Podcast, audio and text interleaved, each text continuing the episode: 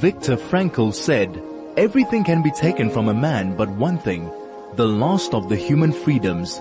To choose one's attitude in any given set of circumstances, to choose one's way. This is Finding Human with Sue Jackson. Stay tuned for the next hour as Sue explores the human psyche, what makes us tick and how to live better, more fulfilled and more meaningful lives. Only on 101.9 High FM. Hello, this is Sue Jackson and my guest today is Klasie Wessels and Klasie has been with me at least four times this year and you have definitely, Klasie, helped us make sense of what 2020 has been asking of us, quite honestly. And that's why I love having you back here. Um, I will tell you a bit more about Klasie. We're running a little bit late coming into the show, so I want to go straight to Klasie. Klasie, we have called our script, our, our topic, Script Your Destiny. And we got a message from Dr. Teria Shantall, who runs uh, the Viktor Frankl Institute here, and she sent it to me from Israel to say she wasn't really too fond of that Script Your Destiny because in actual fact, we have to move forward into our destiny with what life's asking of us. What did you think about that? Hi, Sue. It's great to be here. Thank you. And yeah, we've come a long way since uh, 26 March when lockdown started in South Absolutely. Africa and we, we, you know, came on your show earlier this year. How, how far have we traveled, hey? Um, uh, uh, Dr. Shantall is obviously correct. we, we, we, cannot, we cannot script it in the conventional sense, but you know, my advertising background, is coming into play a little bit. Um, and, and the beauty of logotherapy is that it is a philosophy that's alive and, and one can work with it. So script your destiny is a, um, is, is a, is a provocative way of putting it out there that life is a taskmaster. Absolutely correct. You know, life is throwing us curved balls and is asking questions from us and we are constantly being challenged. But the way in which we respond, the attitude which we take, um, the the intentions that we have, allows us to, in the moment, build a life, script a life, and and, and you know the, the the song leading into this. How cool was the song to lead into the show? If, if I know, yes, but if I was a sculpture, so in a way, in the moment, we are able to sculpt and craft and script uh, our life and to make sure that when we look back one day, despite the challenges that life is throwing us and despite the, the, the, the, the unforeseen challenges that come our way, that we respond in a way that is befitting our inner wisdom. So, so the sc- scripting your destiny must be seen in the context of, of that. Uh, and it's not so much that you can really script it. And you know, uh, one thing that came out of that, actually what your answer was very good, but I've got Dr. Teria Shantall to come on in November with me to come and talk to us as well, which will be great. Excellent. And you know that in your, your, your street school journeys, your journeys of discovery, you actually say life is often about our ability to turn a challenge into a triumph and that we come alive when we express our defiant will to do what we believe in. Uh, ab- ab- ab- Absolutely. I mean, and that, that, but that is the, that is the challenge is to take what life is, so to respond to life. So life is forever putting us, you know, we forget the moments when it's plain sailing. You know, when everything goes well, we sort of think that's how it should be. But when the challenges come, that is the moment when we, when we actually shape the, the course of our life by the way in which we respond. You know that Marcus Aurelius said, and I know uh, Klasie is a, a diplomat in logotherapy and he's a, a, a scholar of Stoicism and of uh. Is that right? Ikigai. Ikigai, Iki- yeah. Ikigai. Uh, now, so you like Marcus Aurelius and what he has to say. And he says about our perception really of, of the world. He says if you are distressed by anything external, the pain is not due to the thing itself, but to your estimate of it. And this you have the power to revoke at any moment. Absolutely, absolutely. You know what? I So don't know what. that's our perception. Absolutely. You know, Sue. Um, um, there's there is typically, and, and just for for purposes of this conversation, keeping it simple, there are tr- there are two truths or two realities as we go through life. The one is my perceived reality, the way I see things.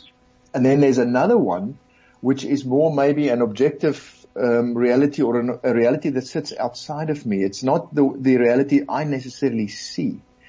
And, and, and, and uh, I'm not sure what, what, you know, how Marcus, I wish I could have had a conversation with him, but often we go through life thinking it's gotta be the way we see it and life is far too challenging for that. Sometimes we need to, and, and in logotherapy, there's this, this beautiful concept that Frankl teaches us of self-distancing, the extent, the extent to which we can take a step back, create a bit of distance between who we are and what I'm seeing, and just taking a vantage, a higher vantage point, a helicopter view to see what, what's really, and create a different context. Um, and sometimes, so, so sometimes when we, when something happens to us, if we can change our vantage point and take a helicopter view of what is happening here and almost, you know, back to the script of destiny, if this was a play, if this was a, if, if this was something unfolding, what is really unfolding here? And if I take my subjective me, me, me, selfish, um, wants out of it, what does this picture look like? And how do I then respond? And you know, it's also very much what Viktor Frankl says about the unique meaning to each person, that we can never give somebody a meaning of what's happening in their lives. So lately, quite often I've had people saying, but what is this all about? Especially within our community, we have lost quite a few people. And so people have been saying, what is this all about? I mean, what is life asking of us? And very definitely I can certainly not give anyone the answer to that. We each have to search. That's our responsibility to search for our own answers, isn't it? Absolutely. You know, there, there are uh, several or so big questions that all point to this meaning thing. And, you know, you, and we've all heard them before, like, you know, the, the seven, who am I? Uh, uh, what shall I do with my life to make it worthwhile? Uh, what can I do to be happy and, and, and to get more satisfaction? Um, how do I make the right choices? Especially, you know, now with, with, with a time like, like this COVID, you know, how, what is the right decision to make? Um, where do I belong and how do I fit in? You know, what is home and where do I come from? Um, and uh, what, what is it, what is the point of it all? You know, so bigger questions and, and what happens after death, for instance. So, mm-hmm. so these, so, so in making sense of it all, those are typically the questions that, that sort of beset us. And, you know, there's a, trying to, to understand this meaning thing, there's a, um, there, there's a, um, a, a, a, different way of looking at, so, so if we can imagine our purpose, so, so what, what, what do I, what am I here for? What is, what is a purpose that I, that I see for myself? How do I understand what's happening around it? My sense making, you know, how, how does this, how, how do I understand the world that I live in? And what are my responsibilities? Um, you know, once we get uh, get aware of those things, now we have sort of tools with which to recognize the meaning moments when when it come when it comes across my way. And you're absolutely correct. We can't prescribe it to anybody. It's, it's, at best we can use words like what I've just done to, to try and describe what the lay of the land is like so that when Absolutely. a moment of meaning presents itself that I can recognize it. Absolutely. We, we'll get back to that in a moment. This is Finding Human with Sue Jackson. Only on 101.9 High FM. I'm back with Klasie Wessels and we've been talking about the responsibility that how we respond to life. You know, um, I read somewhere that the Zen, Zen says the obstacle is the path. Just wait one second. Um, um, Craig, I see you've just sent me a message. Thank you. Can we play that short YouTube after the next advert, please? Thanks, Craig. Um, Klasie, you know that, so that's what it says. The Zen says the obstacle is the path. And in Latin, there's a, a saying, I think the Stoics also use it, um, um, amor fati, which is a love of fate. Mm. And Edith Eger says there's hope in hopelessness. Mm. So all of those point towards a forward movement, I think. What do mm. you think? Yeah, absolutely. I mean, the Stoics also have that uh, uh, similar sayings. So that the obstacle is the way. You know, if we think of of growth and and lo- back to logotherapy, um, Frankl says logotherapy makes us aware of our spiritual realities. So if the obstacle is the way now, sometimes these koans or these cryptic statements, the beauty of them is it's like a painting. So we, we may get something different out of it. Every person gets uniquely something out of that quote. What I get out of that quote is that the obstacle enables me to achieve a spiritual growth, to overcome something, to move through and to break through. And whatever that means for me uniquely. So, so, because the, the, the, the alternative is to shy away from it. And, and, and I'm not saying being a coward, but by by moving away. I'm not. Nobody. We're not wanting. Nobody wants pain, but the suggestion is that through through something tough can come growth. And now the Stoics, uh, you know, they say bad times doesn't build character; it reveals it. so, uh, that is so true, doesn't isn't it? Wow, I love that. So maybe it does a bit of both. but you know, Klasie, I was listening to one of your YouTubes uh, the other day, and which I might uh, think I must tell our, uh, everyone listening in that you have some fantastic YouTubes. You can get them on if you look up on YouTube's or podcasts, probably under Klasie Wessels. Uh, Wessels is with two S's and Klasie's with one S uh, you can actually find some of his YouTubes. They're well worth listening to. Now, you talk about navigating successfully forward, and you spoke, the one that you were talking about was on tragic optimism. So the, the hope, the faith, the love. Tell me a bit about that. You know, the, the thing about hope, uh, let's just, before we get to the next break, let me just talk about hope. The, the thing with, with hope, um, it is not, we mustn't think of hope as this this, just this blind wish that things will improve. That's not, what logotherapists really want to tell us is that to, to, to, to believe that it is worthwhile. So, so if we can infuse hope with a understanding that it is worth my while, then that hope is really grounded and it becomes it, then it becomes really strong. But to just sit That's how you're telling the story to yourself then, hey? Yeah, yeah. And connecting it to the why, because you know, all of what we've said earlier, all of this is connected to why am I doing this? What is significant about this? And the significance, the meaning is beyond ourselves. It lies in another person, it's a cause, what Frankl tells us, you know, so it's connected to something or someone out of ourselves. And if we are clear on that why, what that why look like, in the words of Nietzsche, we will overcome any, any, anyhow. Mm, it's true. And then you talk about, well, obviously the tragic, uh, the triad of optimism is the, the hope, the faith and the love. Tell me a bit about the love.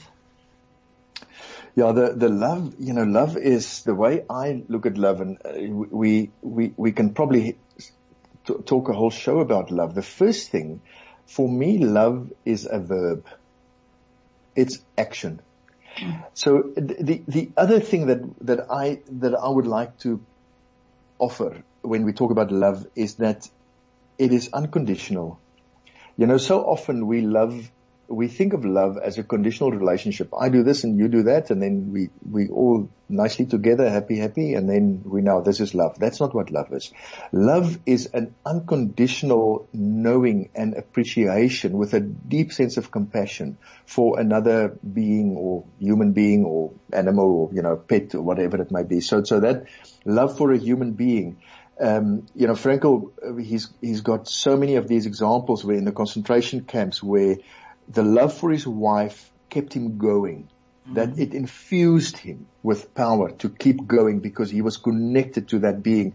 And when he talks about love, the way he, he describes love is to see the full human being in all its beauty, you know, and, and for me, it comes, acceptance as part of that. To accept somebody fully as a human being, even with their, with their, with their little idiosyncrasies and their, you know, there's this beautiful movie of Robin Williams where in this one movie, he's playing a psychologist and he's, he's talking to this young student who was brilliant and he was talking about his wife and he, and he was, and he was saying how her little imperfections gave, her, you know, was her charm for him. I mean, that is love, you know. I You take hope it your all. wife and my husband are listening.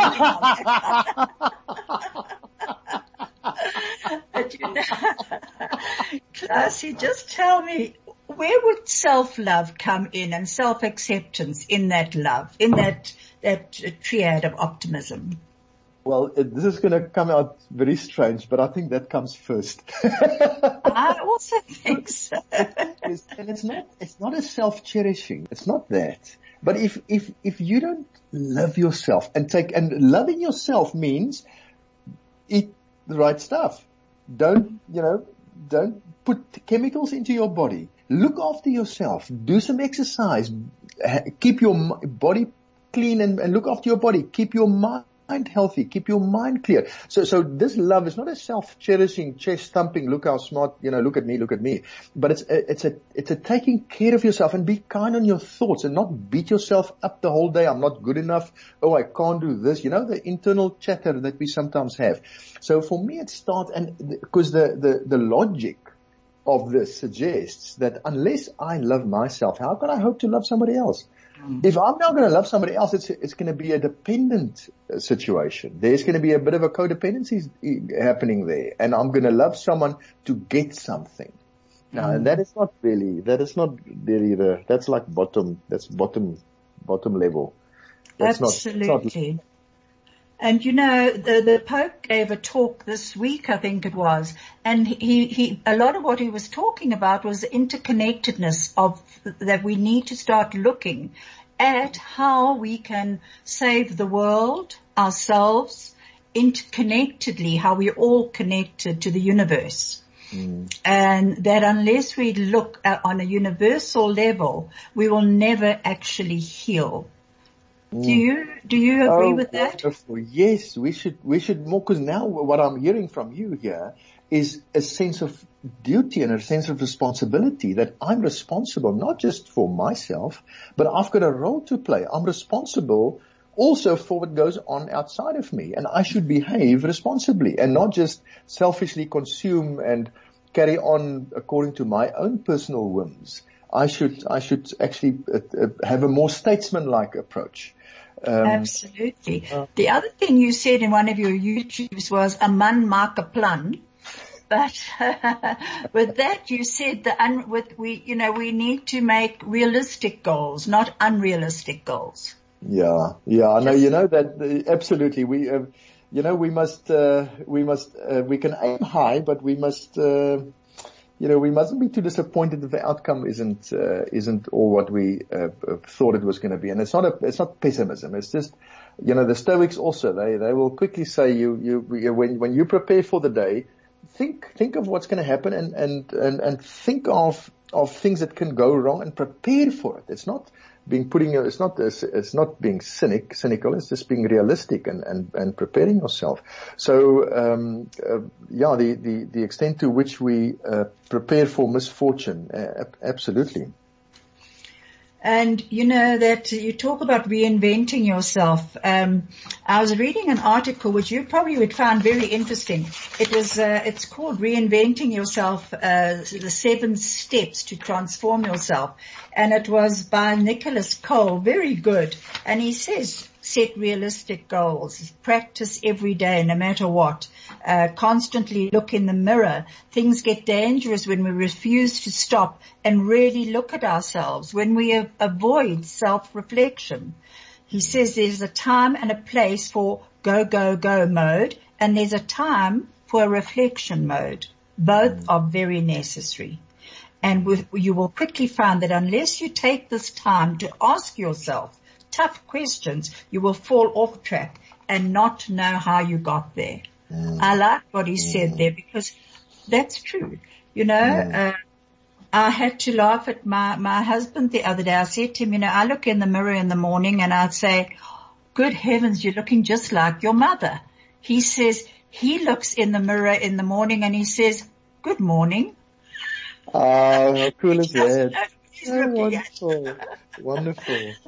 So, yeah. you know, I think it is, it's this, this, uh, needing to see also like that sculpture thing. Another thing that he does say is see yourself outside yourself. Imagine you're a sculptor and how a sculptor looks at his piece of stone and endlessly questions how he can reshape it. And if he thinks there's something that he can change, he does it without an emotional attachment. I think that's a big one, the emotional attachment that we often have to our habits.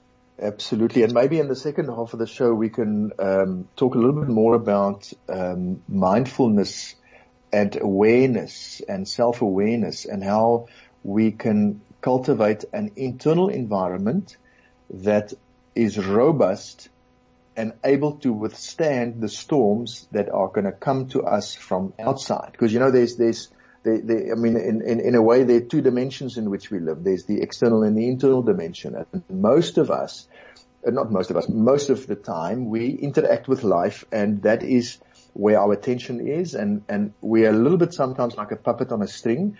Things go well, I'm in a good space and if things go bad, I'm not in such a good space. And we are, our strings are being pulled from the outside. And, and how do we pay attention to our internal world? And when we look at the, of the, the, the, the, the concepts of logotherapy, you know, self-awareness and personal uniqueness and responsibility, for instance, what role does that play in mindfulness? And how do I become mindful and aware of me in this moment, in this life? And how do I strengthen that so that I can withstand the, the, the, the storms that, that's going to come? So when you have been running your workshops, are they still Zoom or are they at uh, or, or where are they at the moment? So uh, no, at the moment we've moved them all onto Zoom. So yeah, we must have done more than a hundred since since wow. um, since March. Um, so we, um, we we're doing it.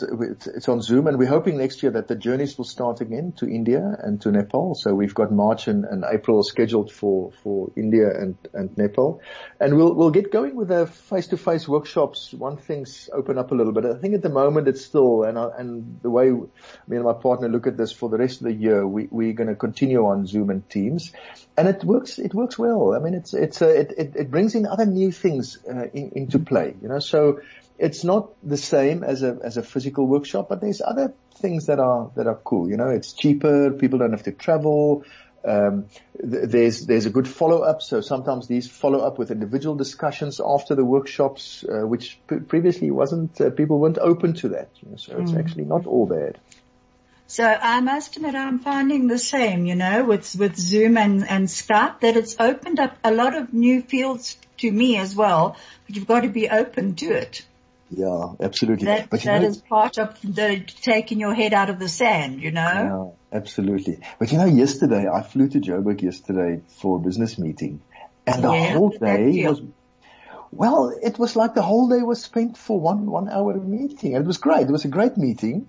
Uh, and I had one or two great conversations after and before the meeting with some of my colleagues, but the whole day was actually, I could have done that in two hours, you know, so. Absolutely. Look at the waste of time and money, never mind. Yeah.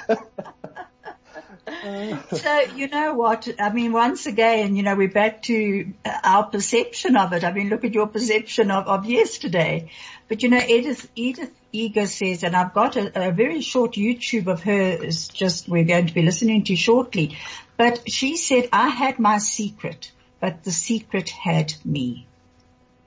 And I think this is part of when we're looking at writing our story. It's, it is to look at what still has us. What are we prisoners to? What are, what are, what is or are holding us back? Yeah, I, I wouldn't know what she referred to exactly there, but you know that, that secret that holds me um, immediately I'm looking at it and I think, well, it can be two. It can be a secret that holds me back, but it can be a secret that, that inspires me. Maybe it's a, it's something I, I don't want to show. It's my, you know, Frankl has this thing, the, uh, the uh, pre-reflective ontological self-understanding, this wisdom of the heart, this, this mm-hmm. thing that I just, this knowing, this inner knowing. What if that secret is an inner knowing that this is back to the script my life, um, or scripting our destiny, that this is how I want to script me in this life. You know, I don't know how long it's going to last how long, uh, you know, God maybe is giving me another 30 years, who knows, um, maybe not. But if it's there, what is this, this partnership that I have with something deep inside me that's going to help me roll forward in a, in a way that is befitting my, my conscience? And I think that's very much what you said now is very wise because it's very much what this year has been asking of us all. Mm, mm. It's been asking us to be open to, because we don't know the outcome and we never have known the outcome. Yeah. But yeah. this year has really shown us that actually make make use of what where you are right now. So if you've got something that you need to to share, if you've got some secret that you actually need to work on, as you said, to either grow from it or to mm. actually see if it's holding you back, whatever yeah. it is. Yeah. Look at it. We've got the time now. It's actually saying to us, you're living in an uncertain time. Yeah. Use. Absolutely. You know, and when, uh, when, when, um, COVID started, originally in South Africa, we had this 21 day lockdown and the script your destiny, the context was what story do you want to tell yourself when you come out? We don't know. I don't know what the future holds for me. I've got no idea, but mm. I definitely can make up my mind. I can take a stand. I can have an attitude of what kind of story do I want to tell? Does, do I want to tell, you know, do I want to tell a story of, I've learned new things?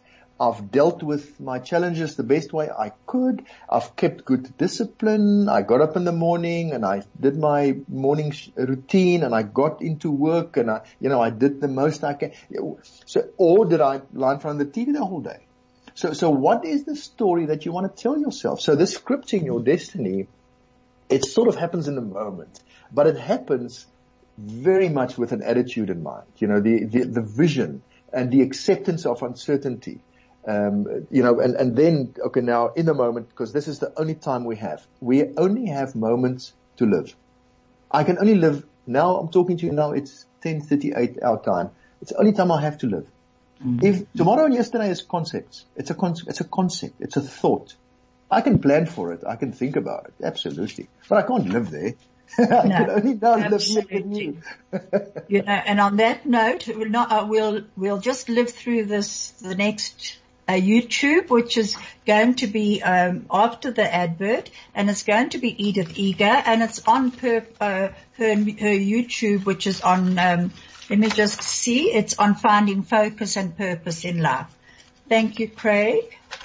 As you hear me speak, ask yourself what am I going to hold on and what I'm willing to let go of? What is really empowering me? And I hope you give up the need to be right. Because you can only be right for you. You cannot be right for anyone else. And I hope that you choose to give up also the need for approval of other people and any kind of perfectionism that anything that you do more, then see how you can find the balance in your life between working, loving, and most of all, playing. To be childlike and not childish. Well, it's very, very important for you to ask yourself whether you want to live a life of a victim because in a sense, we are all victims of victims. Whether you want to blame others or are you ready as you speak and listen to me to really reclaim your innocence, to be able to assign the shame and guilt to a perpetrator and to be able to have a new beginning. And I'm hoping this is your opportunity to let go the need uh, to uh, to be right and to do it just a certain way. Whatever you're holding on to, ask yourself whether it's really empowering you that you would never ever be a hostage and a prisoner of your past history, that you're willing to face it and acknowledge it, whatever happened to you, you made it thus far.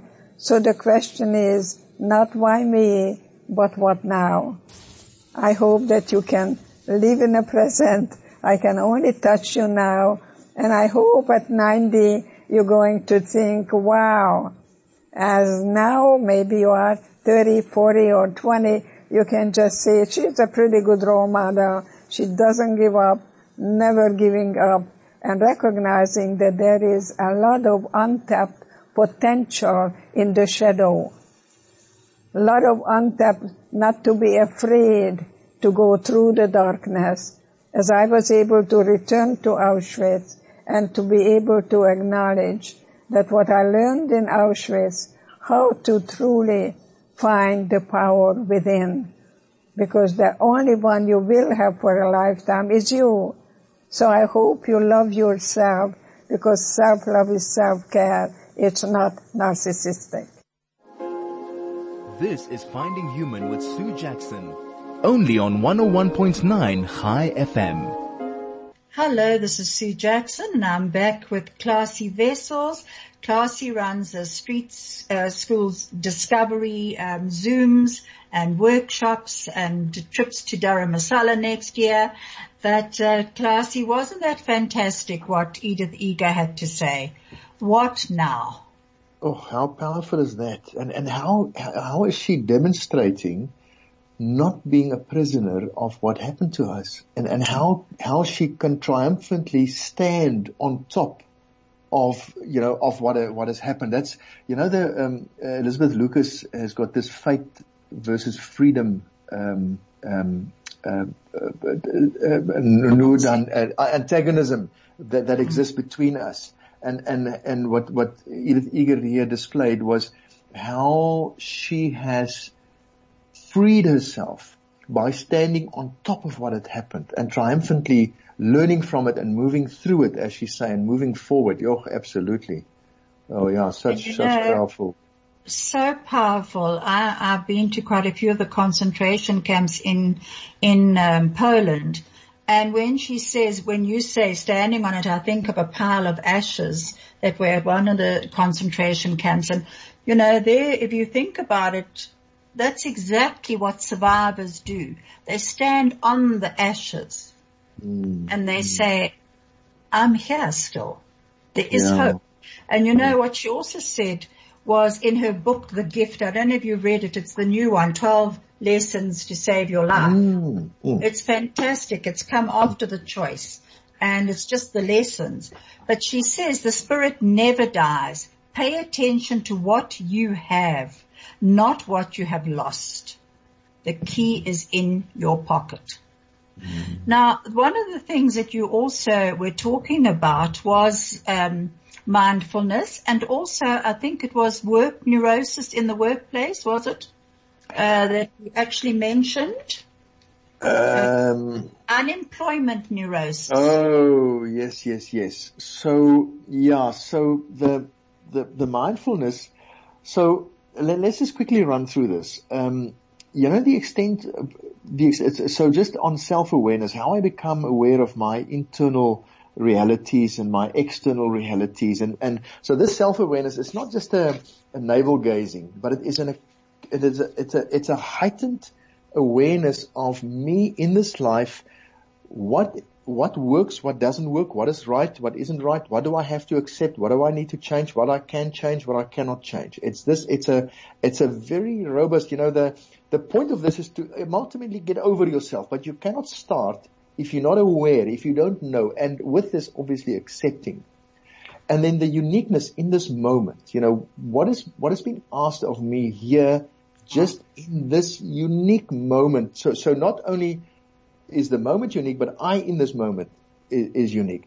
And then my bigger responsibilities and the extent to which I'm aware of all of this. Now, with the power of self-distancing, I can step away and reorientate and transcend to what is meaningful and not get caught between a hyper intention and a hyper reflection and getting so stuck in my own story and so stuck in my own myths that I believe that I'm of no use actually uh, to, to, life. So, so, so this, the, so, so the, the mindfulness and the awareness, uh, this is the context, um, for this. Now the unemployment neurosis, what Frankl there says is, you know, you can have somebody without a job that still does his best or her best, trying to make the most of it, trying to make use of the time that this person now uh, has by, you know, gardening, cleaning my shoes, um, I don't know, fixing stuff because I, I, I haven't got to work, but I, I, or I can go and sit, feel sorry for myself and I can bemoan and I can, I can point and blame. So you, you have two people out of work, but the one has got the ability to try and make the best of it despite what has happened to him. Now the neurosis is what Frankl says is that this person who is now bemoaning and blaming will use the unemployment situation to justify lots of other things. Mm-hmm. You know, so, so it's not, it, it, you're not really seeing the wood for the trees. It's using it as a scapegoat, so to speak, because mm-hmm. it, it may have happened, um, you know, anyway, or even if it didn't happen, this person may still have been blaming and, and pointing fingers and, you know, you know, pointing fingers at life and, you know, life's not treating me fair. Uh, so that was just a, but there's, you know, there's more we can say about, about that maybe in a different show on, on but unemployment. You know, I would like to just pick that up on that. Just, you know, when we first spoke, it was right at the beginning of the three weeks lockdown. Mm. And if you, as you're talking, I'm thinking about people that, um, you know, I know and, and also that I've heard from and what have you, or haven't heard from, but they, what people did in those three weeks, as you said, some people took that opportunity of being out of work for those that time and created, created things, fixed, broke walls down, built walls, did unbelievable creative things with it. Others bemoaned the fact that we were in uh, the situation, which was not a situation that any of us had control over. We only had control over how we responded to it. And also, uh, Sue, absolutely, but there's there's something also very important that we must recognize that if we think that only work makes our life meaningful, that is very fragile. That is very fragile because the meaning of my life is not defined by what I do. It's de- defined by who, who I am and how I do what I do, how I conduct myself. And in a way, being challenged by being, and, and you know, I, it's easy for me to talk because I'm not in that position. So I, you know, talk is cheap. But I would love to be defined by how I behave if the popo hits the fan. Mm. And, and not so, be defined by the fact that I don't have a job anymore. Mm. I, I, must admit, I think you're so right. Uh, um, Craig sending me a message to say wrap up, but I think if we can all look back uh, at this time or any, even different parts of our lives and say, I did my best. Mm, I think absolutely. more than that, nothing can be asked of us. And you know the, um, I don't know if you know Abdul, um, what's his name, Kalam. He was the 11th um, president of India. He died in 2015. He was also an in, uh, the Indian aerospace um, um, scientist, and he said, "One day we will all depart on a journey free of cost. Don't worry about seat reservation; it is confirmed. The flight is always on time. Our good deeds will be our luggage. Humanity will be our passport. Love will be our visa. Make sure we do our best to travel to heaven in business class. Oh, how cool is that? That's I will so send great. to you, Claudia. Thank you so much for being with me. Just would you, you, just give out your your email address, please? Oh, it's it's a uh, klasie. It's uh, one a one s klasie at streetschool.co.za. Uh, Thank uh, you so much, Klasie. we will you, definitely be in touch again and Wonderful. be together. Thanks. Thank you, Craig. Bye. Bye.